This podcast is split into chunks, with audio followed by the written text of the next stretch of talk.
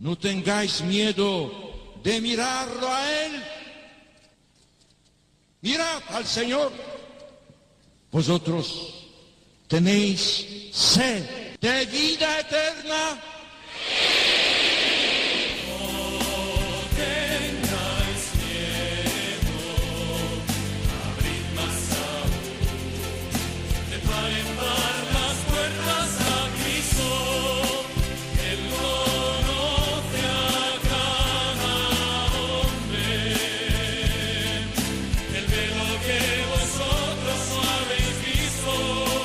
Comienza No tengáis miedo con el padre Juan Francisco Pacheco.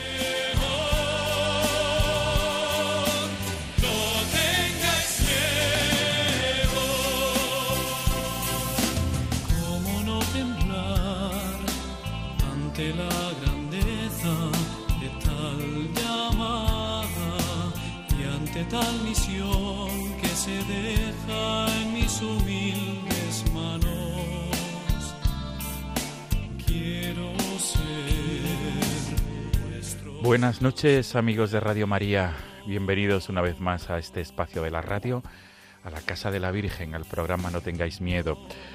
Eh, como siempre, sois bienvenidos en este, en este espacio, que quiere ser un programa siempre donde se transmita luz y esperanza, como todos nuestros programas, no tengáis miedo, en los cuales recogemos testimonios, testimonios de fe, testimonios de mucha esperanza.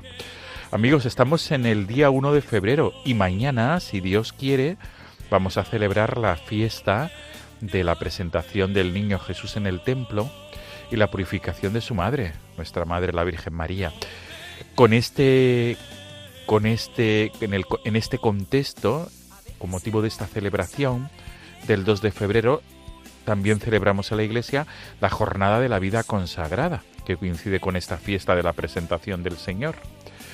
Y es que el, el lema de este año es el siguiente, caminando en esperanza.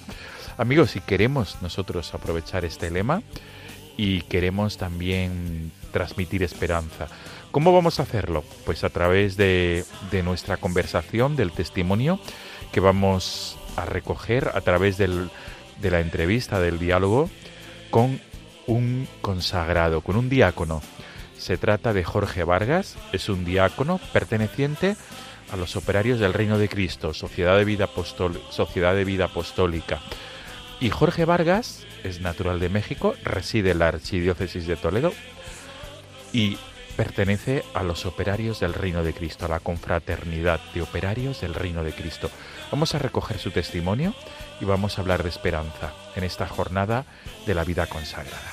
Amigos, este es el sumario. Gracias de una vez más por ser fieles a esta cita quincenal. Comenzamos. sois el porvenir, la verdad, sois la esperanza de nuestra iglesia. Servid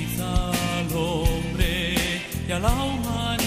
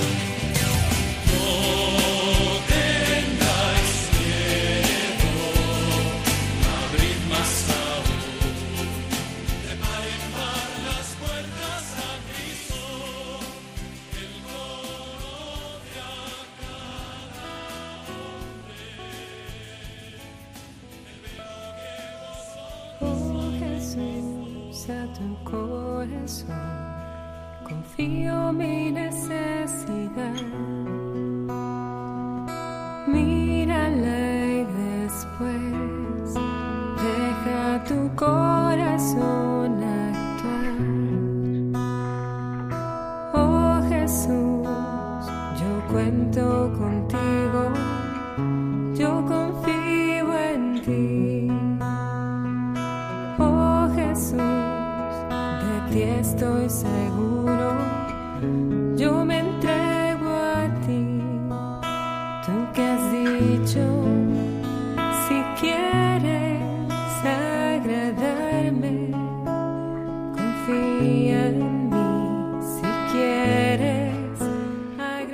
el tema que estamos escuchando es de- Geset, Confío en ti, porque nuestro invitado de esta noche, el diácono Jorge Vargas, perteneciente a los operarios del Reino de Cristo, la confraternidad de operarios del Reino de Cristo, ha querido que sonara al comienzo y al final de esta, de esta entrevista. Saludamos sin más dilación a nuestro invitado.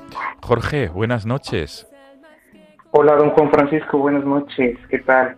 Todo bien, gracias por estar con nosotros a estas horas de la noche, de la madrugada. No, gracias a ustedes por la invitación, estoy muy contento de que me hayan llamado y bueno, poder compartir un poquito de, de mi vocación y bueno, lo que quieran saber acerca de mí, estoy dispuesto pues a, a contárselo. Mil gracias, Jorge. Lo primero de todo, antes de entrar en harina, como se dice aquí en España, eh, ¿qué, qué, qué significa para ti ese tema de Geset? Confío en ti. ¿Por qué simboliza tanto? Bueno, eh, para mí es muy importante porque es una de las primeras canciones que yo pude escuchar con este toque de catolicismo. Eh, ¿A qué me refiero? Yo durante mi poquito sobre mi juventud o mi niñez, pues no estuve tan apegado a la iglesia debido pues a ciertos factores externos de mi persona en los que me alejaron un poquito de, de, de, lo que es la comunidad eclesial. Hasta mi adolescencia pude entrar nuevamente y esta, esta canción fue una de las principales, sobre todo cuando teníamos un encuentro eucarístico y el coro de la parroquia pues lo, lo tocaba. Eh, para mí significó mucho porque fue ese acercamiento a Cristo en donde yo podía donde yo pude encontrar en, en, en, quién confiar y qué mejor que en el Sagrado Corazón de Jesús. Por eso para mí este tema es uno de los más importantes y que prácticamente lo escucho a diario. A diario le escucho esta canción porque es un, me hace reflexionar y al final pues también me, me fortalece bastante. Qué bueno. Jorge, pues vamos a, a subir el volumen, vamos a disfrutar de Confío en ti, de Geset.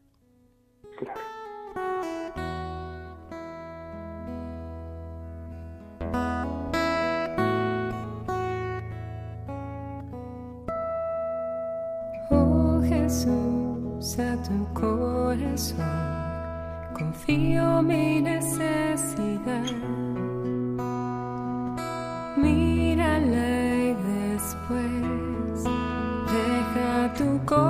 Corazón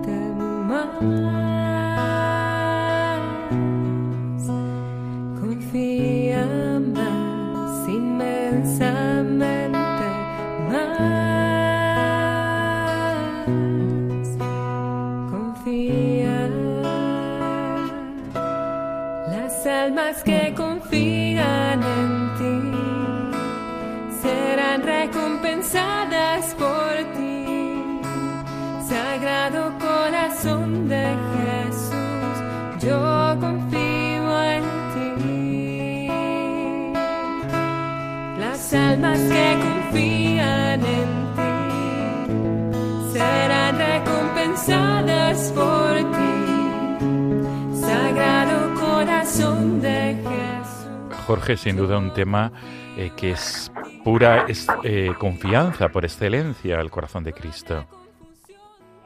Sí, para mí es por eso que yo tengo un especial cariño a esta canción ya que el confiar en Cristo pues siempre me ha llevado a tener eh, grandes experiencias, incluso pues en la misma conversión personal.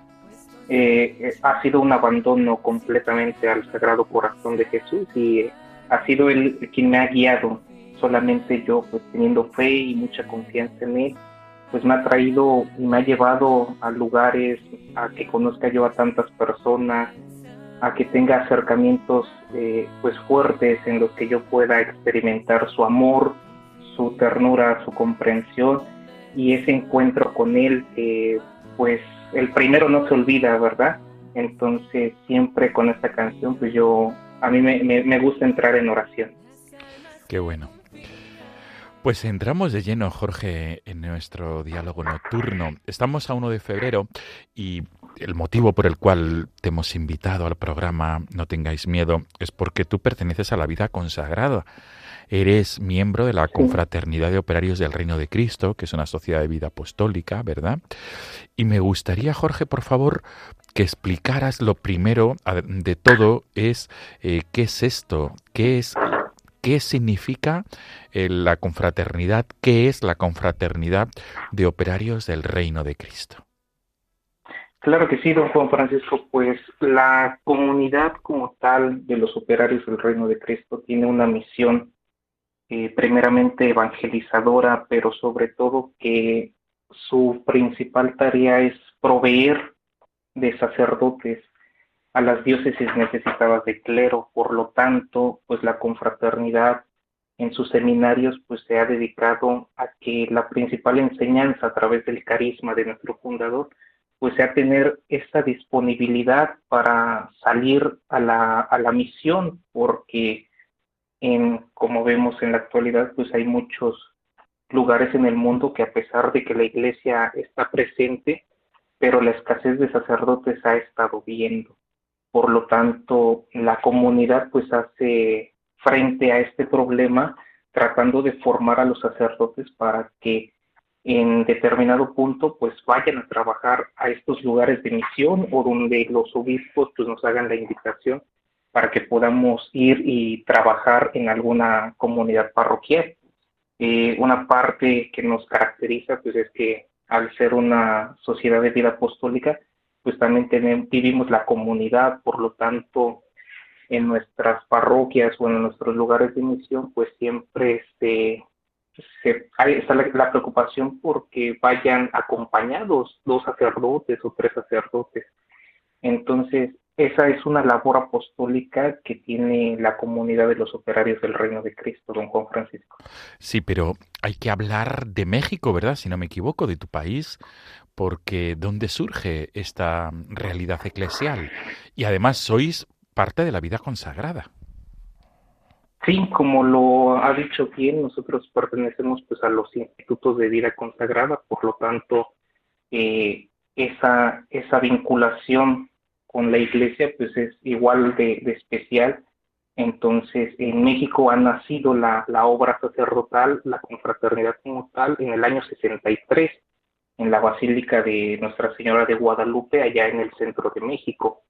Entonces, el hablar de México, pues también es hablar de una tierra de misión, ya que el, territorio es muy grande, por lo tanto, hay muchas comunidades que necesitan aún ser atendidas por los sacerdotes. Por lo tanto, eh, en ese sentido misional que tienen la vida consagrada, pues nosotros también nos esforzamos o, nos, o hemos hecho esta tarea de salir a la misión a estos lugares donde difícilmente pueden tener acceso eh, la gente a, los sacramentos, sobre todo pues a la celebración eucarística y, el, y al sacramento de la penitencia, que es uno de los fundamentales y por lo tanto los operarios pues tienen que ir a, atender en misión a todos estos territorios que están alejados pues, de las comunidades eh, céntricas.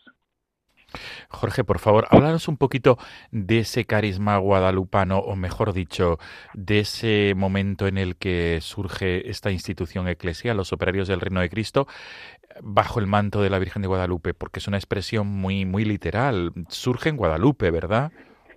Eh, la historia es un poquito larga, sin embargo hay una síntesis que podemos hacer muy rápida y es que nuestro fundador, primeramente, él era original de Michoacán, entonces él eh, fue invitado a trabajar a la Basílica de Nuestra Señora de Guadalupe en el centro de México, en el Cerro del Tepeyac. Sin embargo, eh, en, la, en la historia del guadalupanismo de las apariciones, siempre se narra una quinta aparición que le sucedió al tío de Juan Diego, y fue en un pueblito que está a 14, 16 kilómetros de distancia del Cerro del Tepeyac. Entonces nuestro fundador llega ahí a ese pueblito de Tulpetlac para ver dónde también se apareció la Virgen, que no solamente fueron las cuatro apariciones a, San Juan Diego, sino que también hubo más y se hizo al tío de, de Juan Diego, Juan Bernardino. Entonces, cuando nuestro fundador va a este pueblo, pues siente ese toque mariano, esa espiritualidad mariana que se estaba viviendo ahí, y por lo tanto, pues pide permiso para trabajar ahí. Entonces, es verdad que como tal la fundación ocurre en la basílica, pero su origen lo encontramos pues en ese en esa primera llegada a este pueblo de Tulpetlac por parte de nuestro fundador, el padre Enrique Amezcua donde encuentra pues un santuario un poco derrumbado y que siente esa necesidad de ponerse a trabajar. Ya después el mismo Espíritu Santo pues lo va llevando a la fundación de los operarios del reino de Cristo. Entonces esa vinculación de Guadalupe con los operarios del reino de Cristo desde el primer momento siempre ha estado. Por tanto, eh, los operarios del Reino de Cristo, podemos decir, y Nuestra Señora de Guadalupe de México, eh, son dos realidades indisolubles, estáis muy unidos. Sí, sí, sí, sí. De hecho, pues nosotros como tal siempre tratamos de, mantener esa unión con la Basílica de Nuestra Señora de Guadalupe de allá de México y con el Santuario de la Quinta Aparición. Por lo tanto, el trabajo que se realiza en este mismo seminario, en este mismo santuario que los operarios del Reino de Cristo llevan, pues casi siempre es con temas de guadalupanismo. Por lo tanto, eh, la espiritualidad de nosotros es mariana. Jorge, y digamos un poquito por ahondar, ya que lo has presentado a los oyentes, ¿cómo es el santuario de la quinta aparición? ¿Cuáles son sus características? Lo pregunto sobre todo porque quizá haya oyentes que no conozcan este santuario de la quinta aparición de la Virgen de Guadalupe en México. Sí, como, como lo dice eh, muy bien don Juan Francisco, aún en la actualidad hay muchas personas que desconocen este santuario, no solamente eh, personas de fuera de México o de algunos otros países, sino que incluso muchos mexicanos no están enterados ni siquiera de, este santuario, porque casi siempre eh, Guadalupe solamente se relaciona con San Juan Diego y con las cuatro apariciones que le sucedieron a este santo. Eh, sin embargo, queda un poco olvidada pues esa quinta aparición que le sucedió a Juan Bernardino en el pueblo de Tulpeclac en el año 1531. Eh, la historia del santuario pues ha sido un poco variada, ya que cuando el obispo Juan de Zumárraga acepta el mensaje guadalupanismo a través de la tilma donde se imprime la imagen de Nuestra Señora, pues el pueblo, la casa donde, donde vivía Juan Diego y Juan Bernardino queda abandonada. Sin embargo, los fieles pues la conocían como la choza de San Juan, de, Juan Diego. Entonces, Aco tuvo una primera construcción de una pequeña ermita muy simple, pero que con el tiempo se fue derrumbando. Después la volvieron a construir y solamente hicieron eh, otra ermita, pero igual con características pues muy precarias. Entonces, hasta que llega el padre Enrique Amezcua, pues es él el quien se pone, quien se pone a trabajar, quien se pone a sacar los permisos para poder levantar este santuario. En la actualidad, pues el santuario eh, no es muy grande, la verdad no es muy grande, pero sí tiene eh, como tal la difusión, la distribuir la fe a esta imagen de la quinta aparición guadalupana. En la actualidad solamente, eh, bueno, tenemos alrededor un, un cementerio, pero que eh, eh, como tal está construido en cuatro partes, como lo, lo que es el, la imagen del Nahuioli que representa al verdadero Dios por quien se vive. Es una pequeña flor que, se, que está impresa en el manto de la Virgen de Nuestra Señora de Guadalupe. Qué bueno. Jorge, vamos a hacer una pausa porque tras la pausa vamos a indagar un poco más en cómo conociste tú la vida consagrada a través de los operarios del Reino de Cristo, qué te llevó a ello y cómo lo vives actualmente esa consagración. Pero digo, vamos a hacer una pausa y vamos a escuchar un tema que tú también nos aconsejas, que es En tu mano echaré las redes. Eh, y, este, y este tema musical, igualmente te pregunto, ¿por qué entraña tanto? Y de cantado además por el Seminario Pontificio Mayor. De, ¿por, qué, ¿Por qué te gusta tanto este tema que se canta desde Chile, desde el Seminario Pontificio de Chile? Bueno, yo cuando tuve la oportunidad de escuchar ese tema fue hasta terminando la filosofía, entonces, eh, bueno, en, en mi caso tuve como que alguna cierta duda de continuar con la Sagrada Teología eh, son crisis naturales que nacen en nosotros y que de alguna manera nos fortalecen porque nos ayudan a pensar mejor las cosas. Entonces, con un compañero yo tuve la oportunidad de escuchar este tema y en tu nombre echaré las redes, pues significó mucho para mí porque dentro del carisma de los operarios del reino de Cristo, pues está la solicitud por las vocaciones sacerdotales. ¿Qué quiere decir esto? Que tenemos que merecer, pedir, buscar, fomentar, engendrar, atender y ayudar a las vocaciones sacerdotales. Entonces yo dentro de este canto pues pude ver que, Dios me, también me llamaba pues para echar las redes junto con Él, que es, la, es una de las principales tareas del operario del reino de Cristo. Entonces para mí en la actualidad significa eso, que yo debo de ser un continuador y que debo de echar las redes, así como Cristo se lo ha pedido a los apóstoles, ahora a mí también me lo pide para buscar estas vocaciones sacerdotales que tanto hacen falta en la actualidad. Muy bien, Jorge. Pues con tu permiso, vamos a disfrutar de en tu nombre echaré las redes. Muy bien.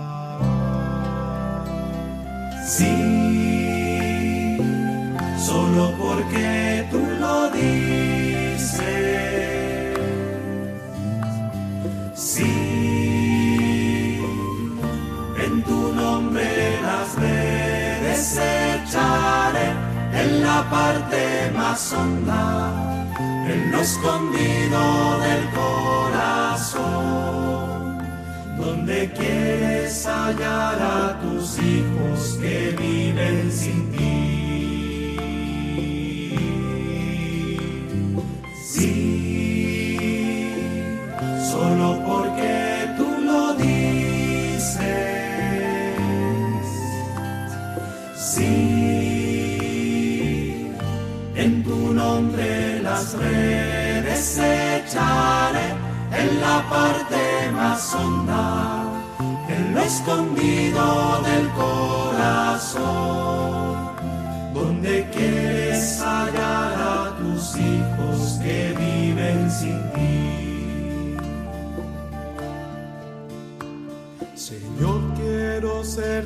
Sincero, no quiero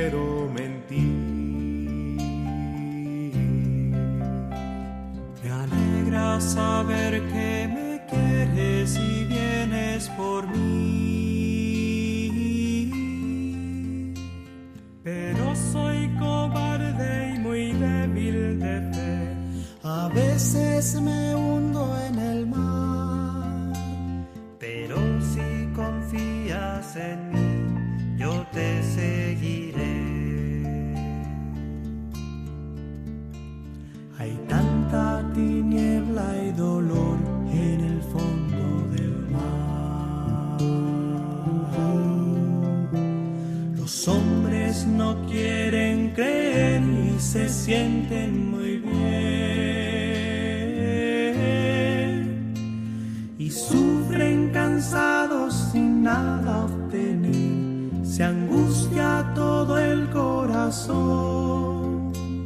Pero si me envías, Señor,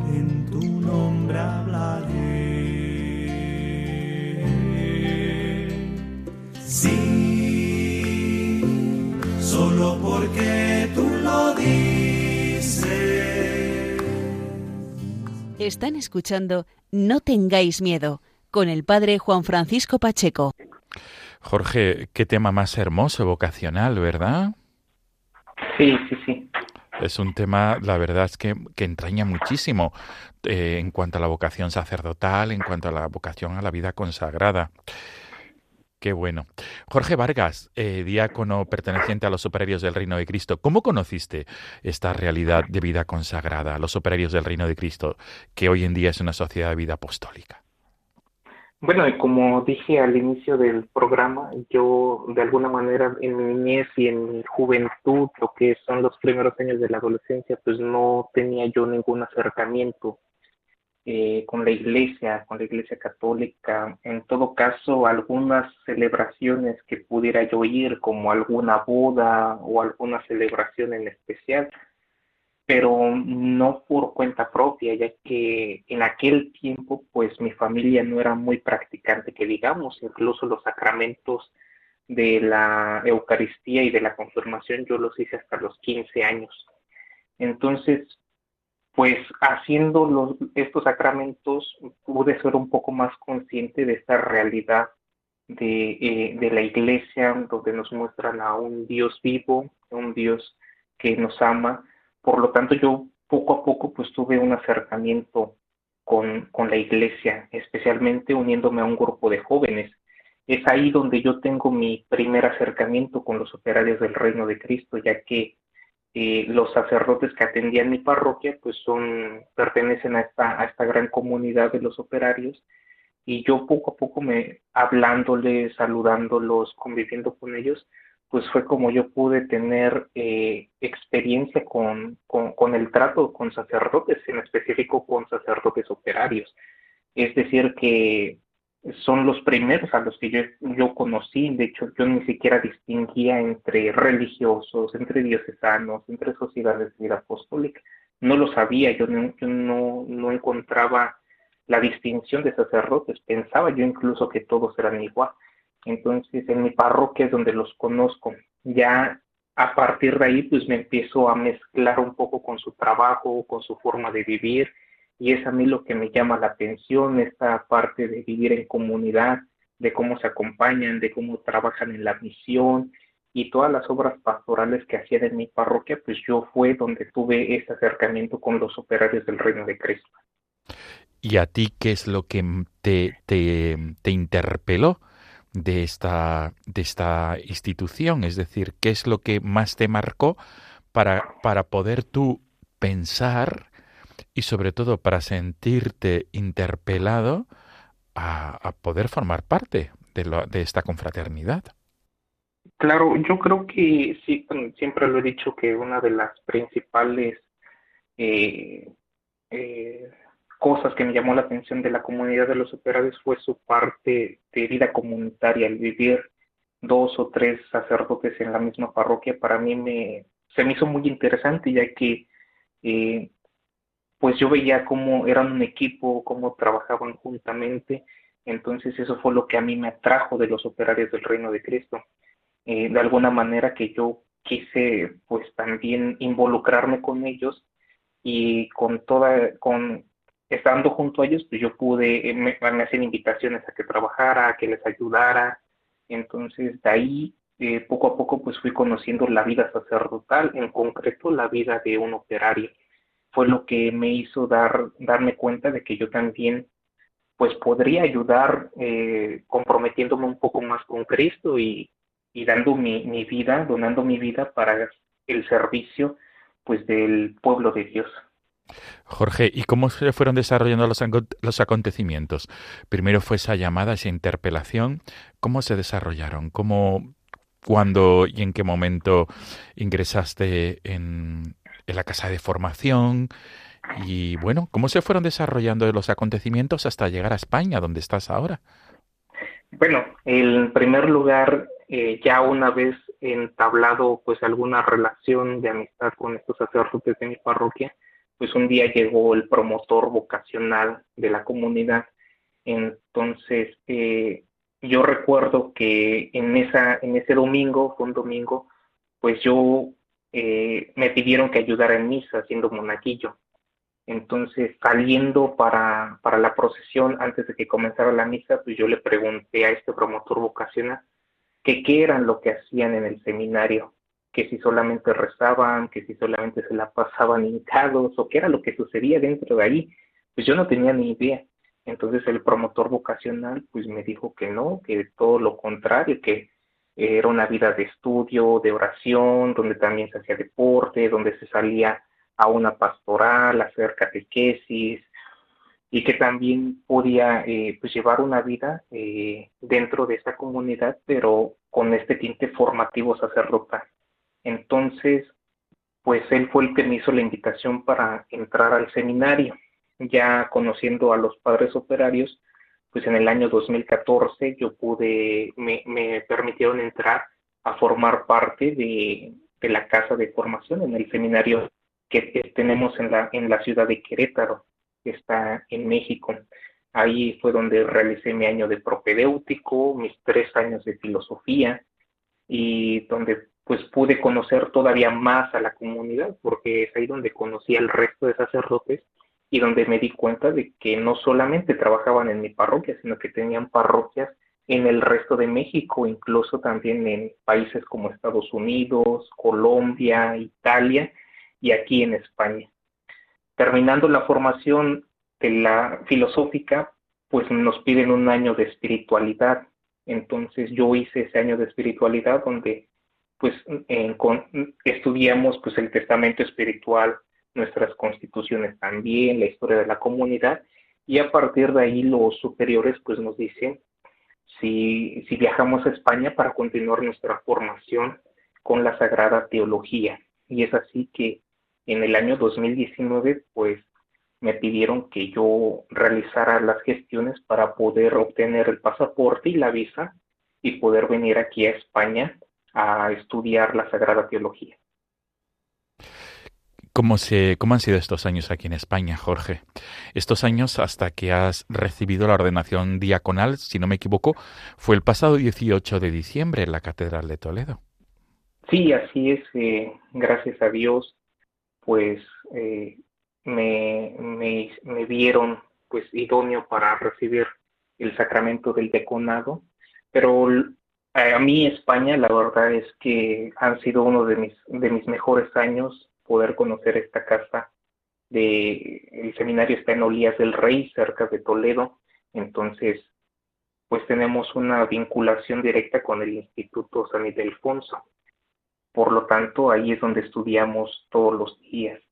Entonces, la formación aquí me, para mí ha sido muy significativa en mi vida, me ha ayudado muchísimo para crecer personalmente, pero también para pensar las cosas, eh, en qué tipo de pastor me tengo que convertir, ¿no? Un pastor que, de, que, que la iglesia necesita en la actualidad. Entonces, yo he recibido mucha ayuda por parte de aquí de la, de la formación que he tenido en, en España.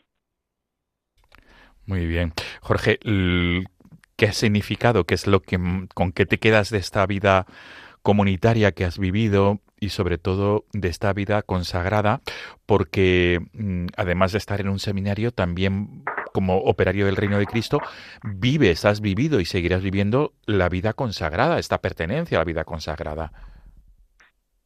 Sí, pues eh, tenemos como tal eh, esta unión entre nosotros, entre todos los hermanos que pertenecemos a la comunidad, entonces el haber podido conocer esta realidad que a veces parece tan lejana, sea que un, un enorme mar nos separa entre México y España, entonces el haber conocido yo aquí a los sacerdotes de aquí, a las parroquias de aquí, ver dónde trabajan, pues es lo que yo me llevo, porque es en donde he podido como que completar esa visión eh, general de todos los operarios del reino de Cristo que me faltaba, ya que en México pues solamente conocía la parte de la misión allá, pero al viajar acá y poder conocer al resto de sacerdotes, pues para mí el campo de visión todavía se me abrió aún más. Entonces, eh, poder tratar con ellos, ya que a veces por los trabajos pastorales, pues en un futuro ya resultaría imposible eh, vernos. Incluso ha habido seminaristas o personas que no han podido viajar para acá para completar su formación, pues que no, a pesar de que pertenecen a los superiores del reino de Cristo, pero que no tienen pues ninguna vinculación o no se conoce. Entonces el poder yo conocer ambas realidades ha sido muy edificante. Qué bien, Jorge. Lo más hermoso de estos años de, vida consagrada, digamos, ¿con qué te quedas de estos años en, la casa de formación de Elías del Rey? Sobre todo las amistades con Juan Francisco, poder eh, fortalecer aquí ya a niveles superiores como lo que es la fraternidad, eh, sentir ese aprecio, ese, ese amor entre hermanos, pues es lo que yo me puedo llevar aún más porque ciertamente en, en algunos en algunos casos pues te das cuenta que vas tú solo o te llegas a sentir solo dentro de la formación. Sin embargo aquí en España pues no ha sido el caso conmigo ya que siempre he tenido como que esa ayuda esa ese hermano que se preocupa por mí aquella persona que me tiende una mano entonces es eso lo que yo en la actualidad pues valoro más porque España, aquí en España en el seminario de Olías lo pude aprender, no solamente a recibir ayuda, sino también a que yo la tengo que dar. Por lo tanto, eh, esa fraternidad para mí ha sido muy significante. Qué bueno. Jorge, y ahora, si Dios quiere, eh, cuando tú termines tu, tu, formación, que la estás terminando, volverás a México. ¿Qué te espera en México? Bueno, primeramente, eh, la volver a encontrarme con los sacerdotes operarios de allá, que pues me están esperando para que también eh, poder contribuir al trabajo pastoral. Y hasta ahora lo que nuestro, mis superiores me han dicho pues es que eh, ya en, Semana Santa, que ya está casi a la puerta, pues tengo yo que ya integrarme a una comunidad para ponerme a trabajar, para ayudar, porque como le repito, hay aún muchos lugares en donde eh, la presencia de un sacerdote pues todavía no, no, no es tan fácil. Entonces a nosotros como diáconos pues llegando inmediatamente nos mandan a atender a las parroquias. Eh, México es muy grande y también la distribución de las parroquias de los operarios pues abarca gran parte del territorio, en el sur como Oaxaca, Chiapas, en, en, el centro, lo que es en Ciudad de México, el Estado de México, y algunos estados como Guerrero, donde también tenemos que, ir a ayudar y que son territorios de difícil acceso, tal vez porque eh, están en la sierra o hay que ir a pie, entonces eh, es ahí donde nos toca pues, comenzar a esta labor de, de misioneros. Qué bien, Jorge. Por tanto, ya entrar de lleno en una parroquia en México y, tu ordenación sacerdotal, si Dios quiere. Claro, eh, sí, todavía mm, a mí toda, como tal me faltaría eh, aproximadamente un año más de, de siendo diácono, sirviendo eh, en mi ministerio diaconal, pero que ya todavía pues tengo que recibir allá la ordenación sacerdotal ya para poder pues ahora sí ponerme a, a trabajar aún más, que ya como diácono o incluso como seminarista nos, nos hacemos o, o por las, las dificultades y la falta de sacerdotes, pues nos piden ya un trabajo más formal, pues como sacerdote aún más. Qué bien. Jorge, desde luego eh, que la vida consagrada para ti es, digamos, ese culmen, ¿no? Ese culmen en tu itinerario de fe, de que de, en, tu, en, tu, en esa búsqueda del Señor de la que nos has hablado. Sí, claro, la, la vida eh, consagrada como tal, pues eh, ha sido el lugar donde yo me he encontrado más con el Señor y que he visto que es mi lugar en el que yo tengo que estar, eh, donde yo tengo de alguna manera que florecer, que dar todo lo mejor de mí, no solamente porque Dios lo pide, sino también de un amor naciente para mí por el bien de la comunidad.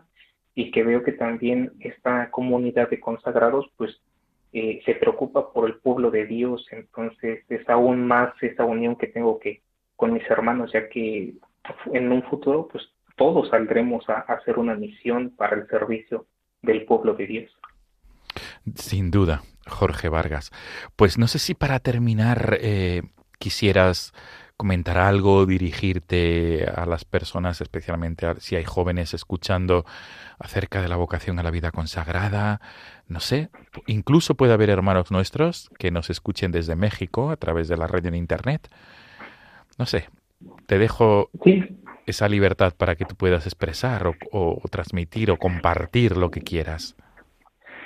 Pues sobre todo para hacer la invitación a todos aquellos eh, jóvenes que tengan esa inquietud vocacional, pues que no le den la espalda, que no tengan miedo a experimentar o al querer buscar la, la oportunidad de entrar a un instituto de vida religiosa o incluso a un seminario diocesano donde puedan tener una formación eh, que los lleve el día de mañana al campo pastoral hay que darse cuenta que la escasez de sacerdotes y de religiosas se está haciendo presente y que las filas pues están bajando mucho.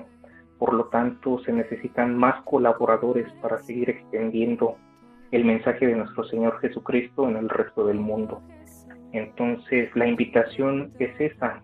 No la hago yo, sino que también el principal que la hace es Dios mismo. Por lo tanto, eh, hay que rezar mucho, hay que orar mucho por las vocaciones sacerdotales que, eh, y por la perseverancia todavía, porque no solamente es entrar a un seminario o entrar a un instituto religioso, sino que esta vocación se tiene que cuidar, se tiene que eh, velar por ella, porque en cualquier momento se puede llegar a perder o, los, o se toman caminos equivocados. Por lo tanto, también la invitación es para aquellos oyentes católicos que nos escuchan, que recen por las vocaciones que ya están dentro de los institutos religiosos, que Dios les fortalezca.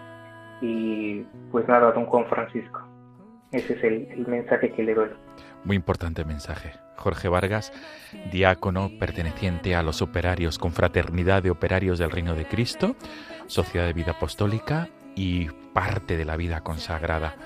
Jorge, gracias por acompañarnos en esta madrugada de 1 de febrero, en estas vísperas de la jornada de la vida consagrada, la jornada que este año lleva por lema Caminando en Esperanza. Todo lo mejor, Jorge. No obstante, si alguna persona quisiera conocer más a los operarios del Reino de Cristo, en cualquier buscador en Internet, ¿verdad? Confraternidad de Operarios del Reino de Cristo, encontrarán, ¿verdad? Sí, sí, sí. Y en redes sociales. Muchas gracias por la invitación. Mm, un placer, Jorge. Gracias a ti por acompañarnos y todo lo mejor.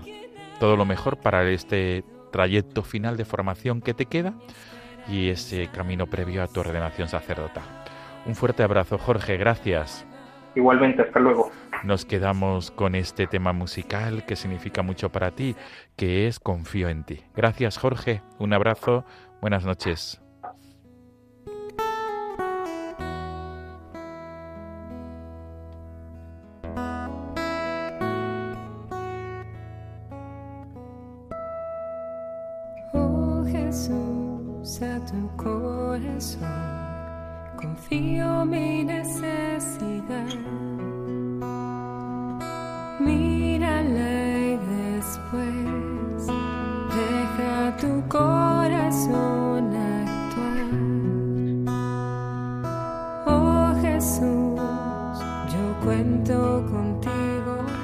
Nos volvemos a encontrar en 15 días, si Dios quiere.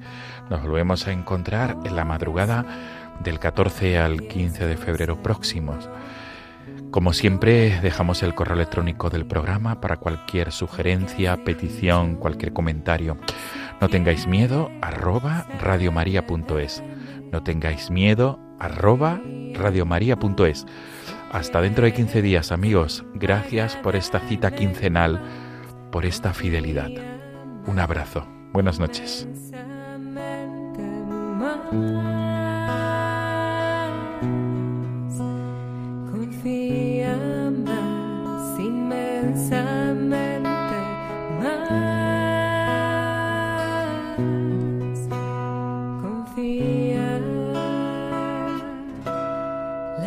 almas que confían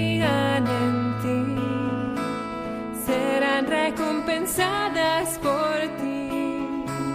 Sagrado corazón de Jesús, yo confío en ti.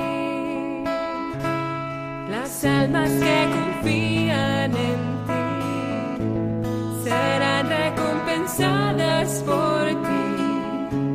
Sagrado corazón de Jesús,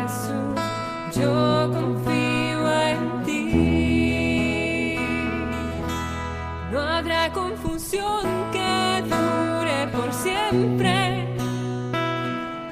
Yo sé en quién he creído y mi esperanza no será